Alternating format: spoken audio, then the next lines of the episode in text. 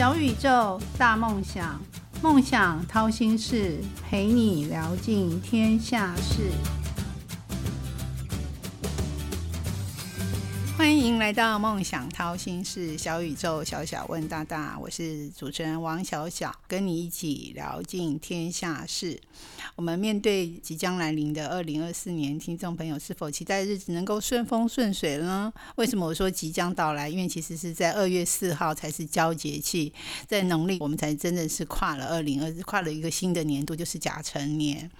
那不管你是要面对考试、工作，或者是想要有意外的很好的桃花，或者是想催旺自己的财运，或者是你想转职，或者是你买彩券想要刮刮乐刮中大奖，有没有什么特别的可以催旺自己的魔法呢？今天小小就邀请到这位来宾，也是小小的好朋友，全球知名的命理大师蔡尚基神仙哥哥来到节目中，小小好，来分享嗯即将到来的甲辰年十二生肖的趋吉避凶的一些方法。神仙哥哥自我介绍一下。好，小小好，刚刚忍不住就赶快问好。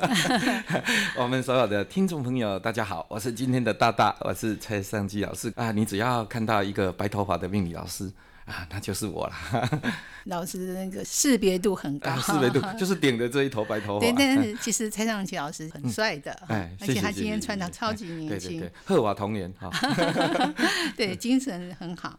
那志兴哥哥最近看到有一些飞机的事故，因为才跨二零二四年，结果就有飞机，日本啊，还有昨天好像有个阿富汗、印度飞往莫斯科的飞机好像也坠毁，对，连续三个，你觉得这是巧合吗？是不是有一些大磁场的问题？问题，嗯，其实这个飞机的部分哈，这个搞飞机真的是已经好几次了。那搞飞机的这个事情，当然二零二四年一定要非常小心，不只是搞飞机的问题而已。二零二四年可能会发生很多天灾地变人祸的问题。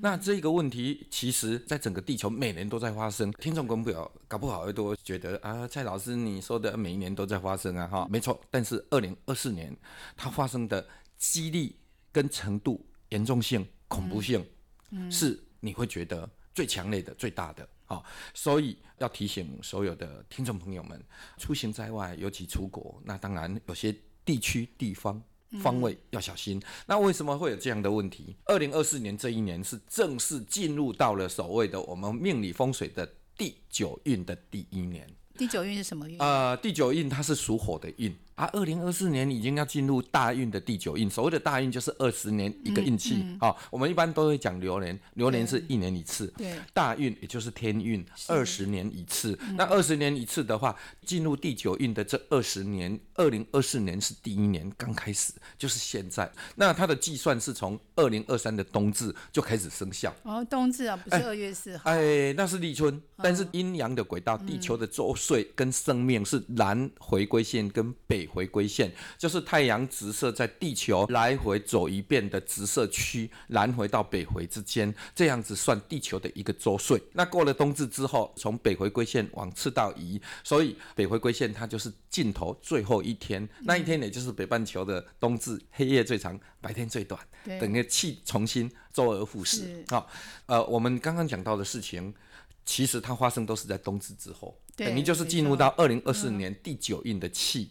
那第九印它是属火，那啊大家都紧张了，呃，属火很火，很火，好像是很兴旺，对不对？但是火，呃，像战争啊、天灾地变、人祸，它也都是火的能量。那另外再来，二零二四年我们都知道是甲辰年，那其实甲辰年哈，命理老师各自解读不一样。他在解读甲辰年五行金木水火土是属什么，不同的老师不同的派别。解说不一样，但是这个解说基本上它还是有学门，它是有逻辑的。好，那我先讲其他解说不一样的，它可能甲辰年，他会用甲辰年的甲，甲是属木，所以就说龙年是木龙年。嗯，然后甲辰年的辰它是属土，那有的老师就会用地支。天干地支的这个甲辰，辰是地支，辰是属土，所以就说啊，这个龙年是土龙年。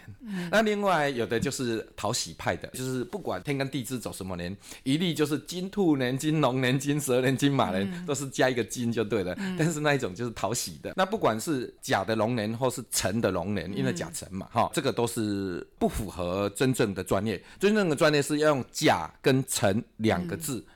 去交合产生的五行，因为甲辰年它是一个天干配一个地支，你舍甲不用，舍辰不用，都是不正确的。好，那如果是有有研究命理的都知道，甲辰的五行纳音，好，这是固定的哦，这不是随意，任何老师都可以自己瞎掰的。甲加辰的五行纳音，甲辰是属火，所以甲辰年它是属于真正的火龙年。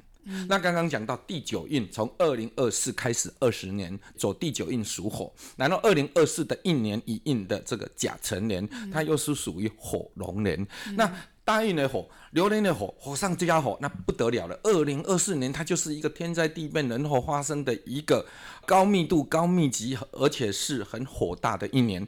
所以在地球上，不管是干旱的问题，或是洪水。风灾，乃至于这个极地气候、声音的问题，乃至于发生一些战争，还有像搞飞机的问题、地震的问题，都会比以前更频繁、更强烈。包括可能以前没有爆发的火山，可能也会爆发。不久前日本也是爆发火山呢。第九印其实进入了之后就反应的，而且那个日本搞飞机的那一天是二零二四年的一月一号，哎，所以呃特别要小心。那因为二零二四年它。是走第三运，那这个第几运的问题是北斗七星跟地球的关系。北斗七星有七颗。但是在命理的计算，它用九颗，把北斗七星七颗加旁边的两颗的小星星，七加二等于九，叫做九星。九星就分成九个印。一年走一个运，然后二十年也走一个运，二十年走一个运的叫大运，叫天运；一年走一个运的叫流年运。那么就大运来讲的话，是走在第九颗星，叫第九运；如果是流年的话，是走在第三颗星星，叫第三运。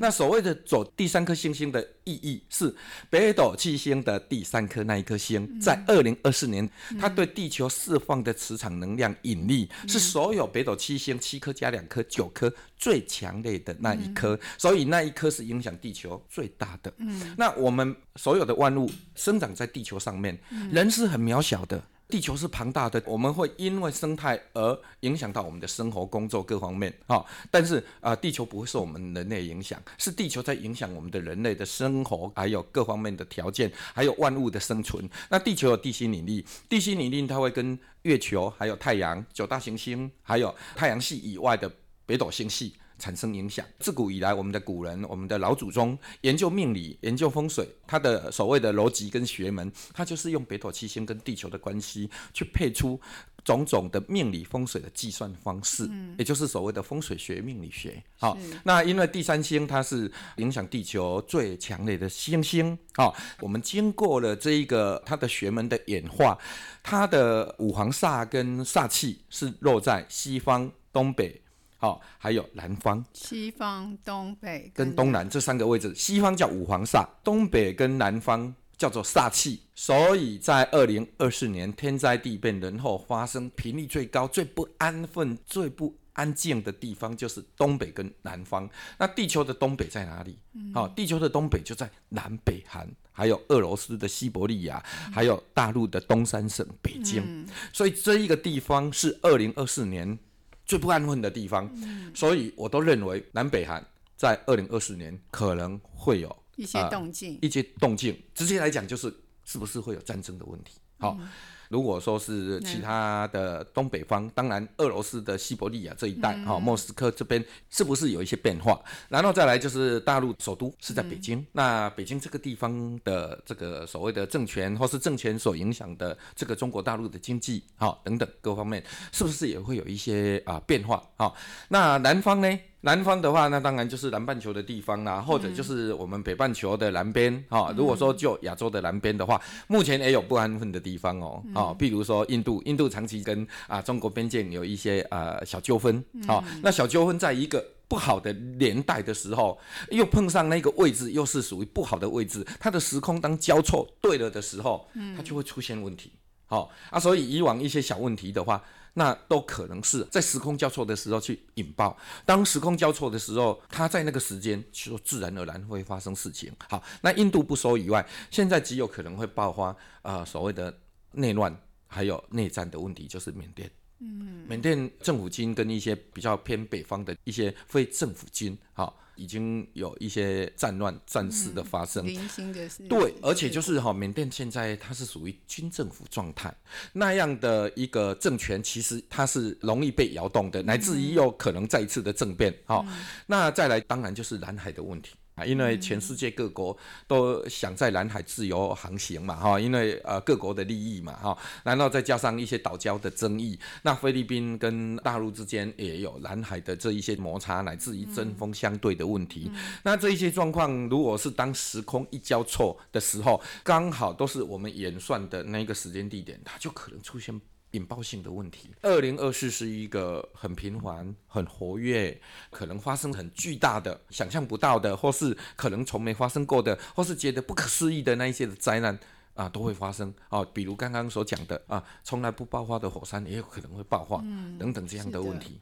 小小也是最近看了新闻，觉得嗯有点毛毛的，说怎么这么密集啊？这些事情发生，毕竟换一个新的，大家都想要越来越好嘛。对。但越来越好，但也可以从国际的那个大环境来判断，趋吉避凶。那些可能发生的地方或发生几率比较高的地方，我们就尽量少去。但是我们这种小老百姓，就是我们比较希望看看自己的运势怎么样会比较好。那就想说，二零二四年是火龙年嘛？那什么样的人会最？旺生肖或五行属什么样的人比较旺？好，呃，用生肖来讲是比较直接具体。好，但是生肖还是把所有的人口分成十二类。好，那我们仅供参考，因为我们每一个个人的话有自己的个人出生年月日时的紫微斗数的命盘跟流年运气啊。那那一些是要个人计算，没办法，就是在节目里头讲给你听，因为很个人化嘛。能够在节目讲给你听的，就只有归类。好，归类就是把人口用十二星座或是十二生肖去做分类。好啊，但是所有人口分成十二类，它有很多重叠的地方。那一些重叠的地方，那当然就是一些误差的一些数值。但是至少我们可以拿来作为一个参考的依据。但是听到不好的也不要灰心啊，因为我们易经里头有句话叫“知险而不险”，知道危险不要去碰危险，它就危险不会发生。听到不好的人，反而要给自己一个有那种避凶趋吉的概念。很多的事情不是一定要求好。君子问凶不问吉，问凶凶在哪里？你避开凶的，凶的不来了之后，什么事情就会好。嗯，所以要先避凶，才能趋吉。这句话好有道理啊！你如果一直要趋吉，但是你不避凶的话，你趋吉没有用啊！啊，一定要先避凶。举例，我说一个白话文，比如说我们赚了一亿，但是结果一生病亏了两亿，赚的也没了，还要倒赔一亿，所以避凶是比较重要的。对，只要凶能够避开，一定会急。所以听到不好的朋友，啊，应该要开心，知道自己哪里不好，然后让自己能够未雨绸缪，不要去犯上那个不好的事，才能知险而不险，啊，那度过一个不安分、不平静的一年。那那小小现在要问十二生肖里面哪一种是最不好的？我们我们就讲最好跟最不好。对对对，好，我们。先把每一个生肖分成六个运，好，就是流年、财运、事业、恋情、婚姻跟健康。那我们先讲第一名的好了。嗯，那第一名在流年的这个部分，最好的生肖是属鸡的生肖。好，属鸡的生肖为什么流年最好？因为它是。带很强烈、很强旺的财，而且他的财是左右逢源，而且财源滚滚哈。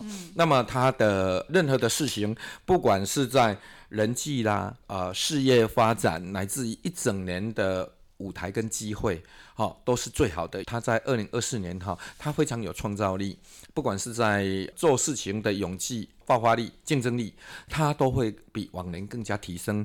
那如果是身为一个领导者、企业主的话，那更好，因为他的工作职务，他更有机会让自己在这一年表现的比一般素人，或是比一般的上班族还要来得更好。所以虽然是属鸡的生肖，但是属鸡。那么多的人，有年纪大、年纪小，有在工作没在工作，有一般上班族，也有企业主，这么广众的人，那当然就是对于啊有生产力的人，有基本能力的人，那当然这个运势。给他们的力量是比较大的。那有的属鸡的会感觉一整年过了之后，那不是第一名，我怎么都感觉没有什么好。那可能因为你就是上班族，你就是领固定的薪水，你再怎么好，你还是固定薪水。所以人要有一个概念：当你在好的时候，你要改变你目前所在的角色。好，城市追加。哎，对，如果说你一直呃走以前的老路，那你以前的老路是根本没有竞争力的，或是没有专业性的，或是一直都在领固定的薪水，等于就是用你的生命、用你的时间，每个小时去换多少的钱，你每年都在过这样的生活，你纵使走多好的运，走皇帝运，你每一年都还是当一般的上班族，当不了皇帝的啦。哈、所以人要改变思考，还有就是要求新求变，好、要懂得善变。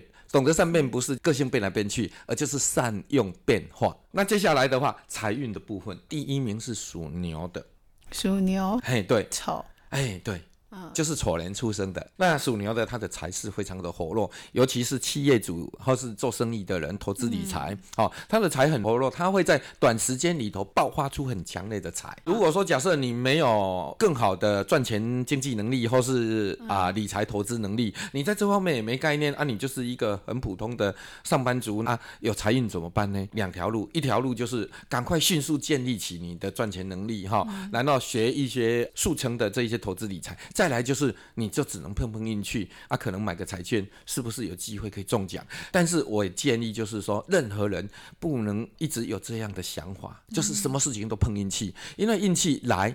只是短暂，只是一年，它不是每一年都给你。那你今年过了，那明年怎么办？所以人要有具备自我生存的能力，跟创造未来给自己财富自由的能力。所以一个人要过好生活，后半辈子要幸福、要美满、要有钱花、要过着富贵的生活，那就是要看。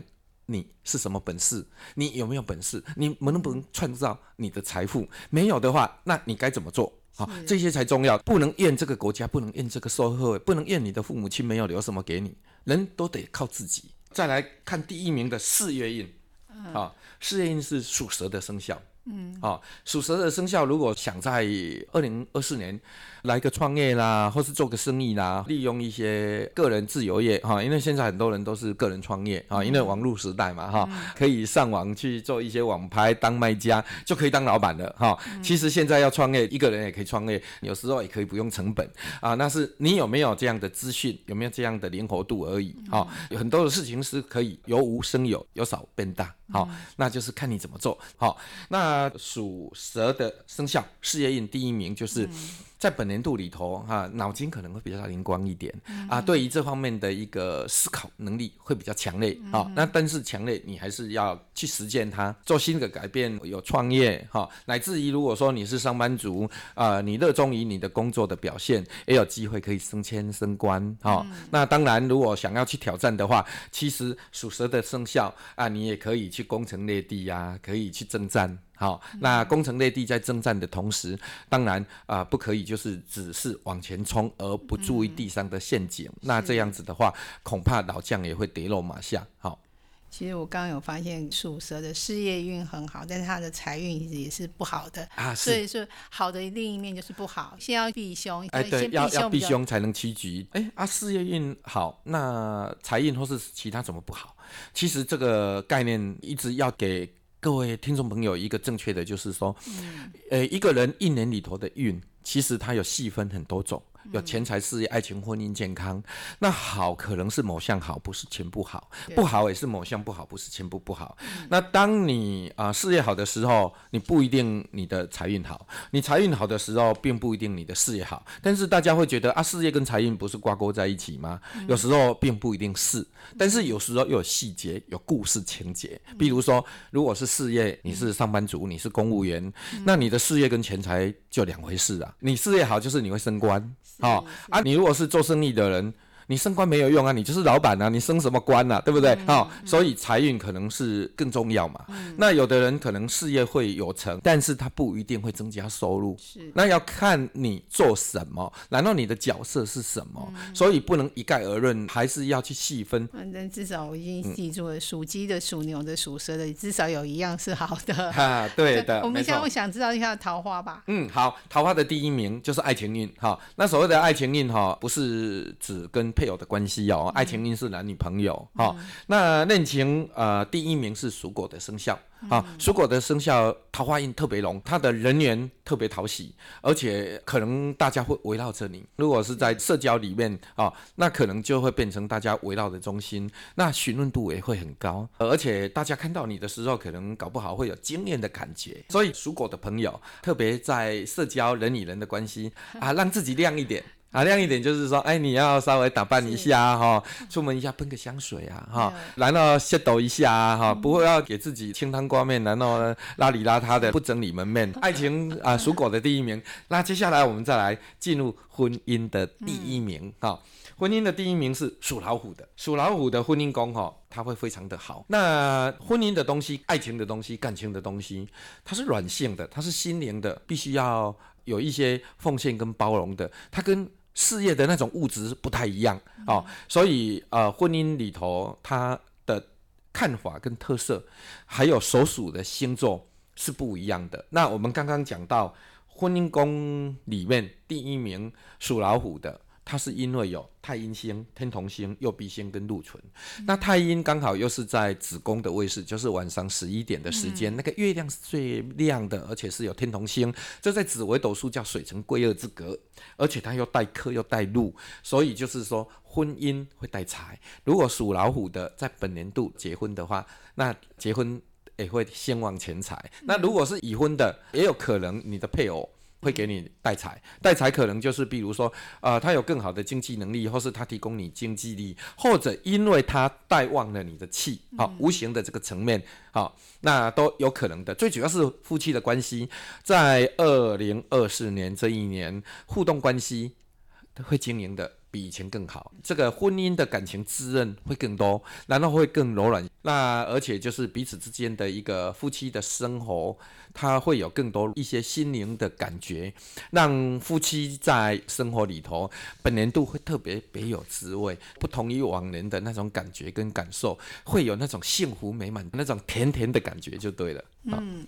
属老虎的人今年可以赶快去结婚啊！是，如果有对象的话，那当然是可能也会遇到对象，也是不错的。对啊，如果没有对象的话，那在本年度当然也有机会可以认识未来可以结婚的人，不一定要在今年结婚，但是有可能可以认识未来可结婚的人。嗯还有一个是小小最关心的健康，健康好，第一名的健康是属猪的，好，他的健康宫位里头是没有星星。啊，那其实紫微斗数在看健康的部分来讲，没有星星是最好的啊。里头有任何的星星，不管是吉星跟凶星，它都代表健康，在某方面都会有一些意义的象征。所以没有星星，就没有任何身体上一些器官或是部位的意义的象征，就表示啊会少有疾病，健康状况是最好、最稳定的、最没问题的。但是不等于属猪的运气是各方面都好哦，它可能在其他的方面是不。不好的，那健康的方面是最好最优第一名。嗯，好，那小小帮大家整理一下。嗯，整个流年最好的是属鸡，财运最好的是属牛，事业最好的是属蛇，恋情最好的是属狗，婚姻最好的是属虎，那健康运最好是属猪。好，那现在我们要避凶了。那最不好的呢？那最不好的第十二名，在流年的部分是属牛的。嗯，属牛的最主要就是特别要小心啊，有血光。好，有意外，有纠纷，好，那这个纠纷比较偏向于金钱、财务的纠纷，难道甚至可能有机会换官司？所以属牛的朋友，当知道的时候，不要内心里头不快乐、不开心。好，难道为什么不好的是我？哈，那你比别人更有福气呀。对不对哈？因为你能够摆脱了这些不好的厄运嘛哈。那要如何摆脱呢？呃，如果说知道我们有血光有灾难，那我们去哪里要小心，不要去暴露在危险的环境底下。嗯，比如说啊，出国去。好，交通工具要小心，呃，所选择的国家跟城市不要选择那一种可能有战乱、有暴动、有恐怖攻击的哈。然后出门在外的时候特别要小心，财不露白啊，免得引起宵小歹徒觊觎，然后因财被害、惹祸上身，或者就是钱财见白的时候被盯上、被设计。运气更差的就是他不是盯上你，而是随机，因为你运气不好啊，你可能就死了。是的，接下来有财务的纠纷，那你就要小心，钱的部分要看紧，不要把钱放在别人的手中，不要把钱借出去，不要担保，不要背书，好，难道合作关系啊，要注意这个钱它是不是不安全，好，投资了之后这个钱会不会一去不回头？是网络诈骗这么假投资真诈骗这个部分，好，那当然就是属牛的要特别小心了，好，好，那再来钱财的部分，好，钱财的部分属蛇的。朋友是最不好的啊，在事业的创造，或是在金钱的投资理财，或是想要赚钱，他是更有想法的啊，他是更有企图心的啊，所以他很多的事情，他就会啊放开啊胆大的心去做那些事情，但是有时候去做的时候又啊不过几次小心，善思考虑的不够多，就是冲一下，结果就冲错边了。对，所以属蛇的朋友特别在金钱。投资理财或是在整理财务，一定要善思而后行，一定要好好规划钱财的部分。不要说投资就投资，不要人家找你做什么你就做什么啊！你一定要先考虑到风险，然后把风险排除了之后，再去做那件事情。而所做的事情要有规划，要有计划，不要随性而做。然后也要注意它的风险在哪里，就是危机管理。所谓的危机管理，我要特别叮咛一下：危机管理不是等发生问题之后再来解决它，等问题来了之后再来解决它，那叫危机处理，不叫危机管理。嗯，好，那接下来的话，我们来看事业。好，最不好的，不好意思，属牛的朋友又来了。好，属牛的朋友流年最不好，但是事业。也是最不好。那事业最不好呢？不是代表没有事业哦。属牛的朋友，他的事业的 power 的能量比其他生肖还要更强哦。那事业是不是也等于学业呢？如果在诶，如果是念书的朋友，那是学业。呃，属牛的朋友，其实在事业上哈，他是很会冲的哦，他是一马当先，可以打天下的哦。但是重点就是，他是一个大好大坏的一年。他可以建功立业，那也可以在一夕之间猪羊变色，化为乌有。他在这个二零二四年，他是一个很特殊的状况，他是会创造金钱财富，在短时间里头发大财。好，那有可能就是理财投资，或是做某些事情，因为快。准又狠，然后在一时间进账很巨大的钱财，尤其是那一些企业主啊，专门并购或是处理一些不良债权，哈，那个都可能会一时间产生很巨大的财富。但是因为属牛的朋友，本年度在金钱的风险它也是大的，而且带了双官符，就是有官司。好，所以你在处理的事情里头，一不小心，你可能会踩到雷，衍生官司，或是衍生金钱的纠纷，嗯，乃至于你做了某些事情的时候，那一些事情虽然啊可能让你成功，但是它事后当有变的时候，一不小心你冲过头的不谨慎的时候，你也可能会粉身碎骨，功亏一篑。哎，是。所以就是说，一定要如履薄冰，如履深渊，然后要步步为营，不要啊带着钢盔，穿着盔甲，然后就往前冲，都不管啊有没有危险，这是啊要特别小心注意的，就是不要暴露在危险破险的状况之下去做任何你有把握、有计划的事情。好，那有的人哈就先冲再收嘛，哎有危险没关系呀，反正我不怕嘛，好那是不对的。好，不是有些人是说有危险没关系，我还年轻啊。是，那你的人生是要从年轻就成功，还是要年轻的时候失败然后再重来呢？好，虽然有时候要经过失败才能够经历大成功，但是万一你失败之后爬不起来呢？你失败之后更没有获利呢？怎么办呢？好，那如果说可以不要失败，学愿意失败，接下来我们再来看第四个，哎，第四个，嗯。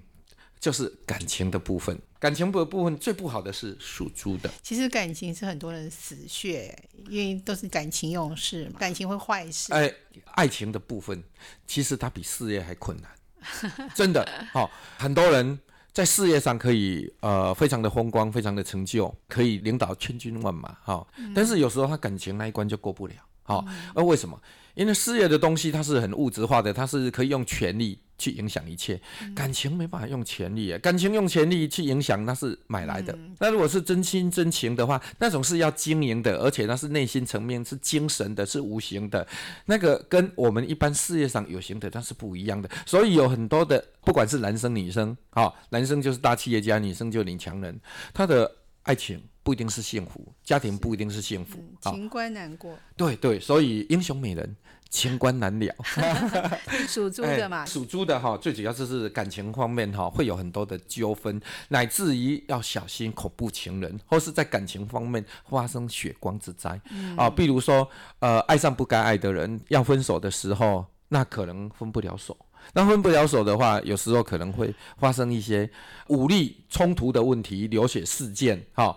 呃，有时候往往会变成打官司，因为有伤害就会刑事责任，哈，所以啊，这个属猪的朋友在感情方面来讲，要慎选对象。如果你认为这个人他是有暴力倾向的，或是他不是那种好聚好散型的，你千万不能碰。你碰了，我保证你今年吃不完兜着走。嗯，好，请神容易送神难呐。属猪的朋友要特别小心。你跟对方谈恋爱可能很容易，但是你要分手要拜拜，可能。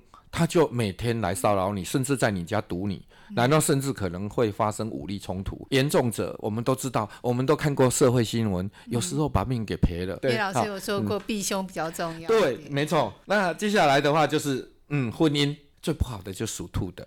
嗯，属兔的婚姻宫位跟属猪的感情宫位，它在同一个地方。啊，是啊。对啊，所以刚刚讲那一些感情是男女爱情，不是婚姻的现象，我们可以把它套到。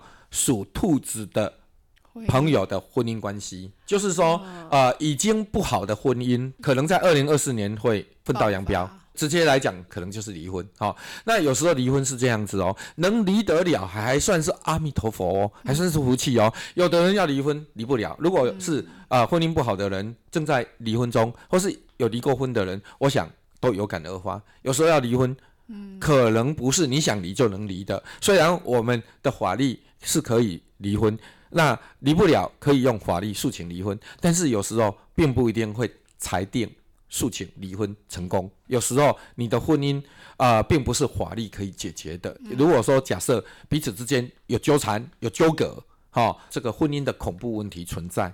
乃至于婚姻中有财产要分配，这些都是纠纷。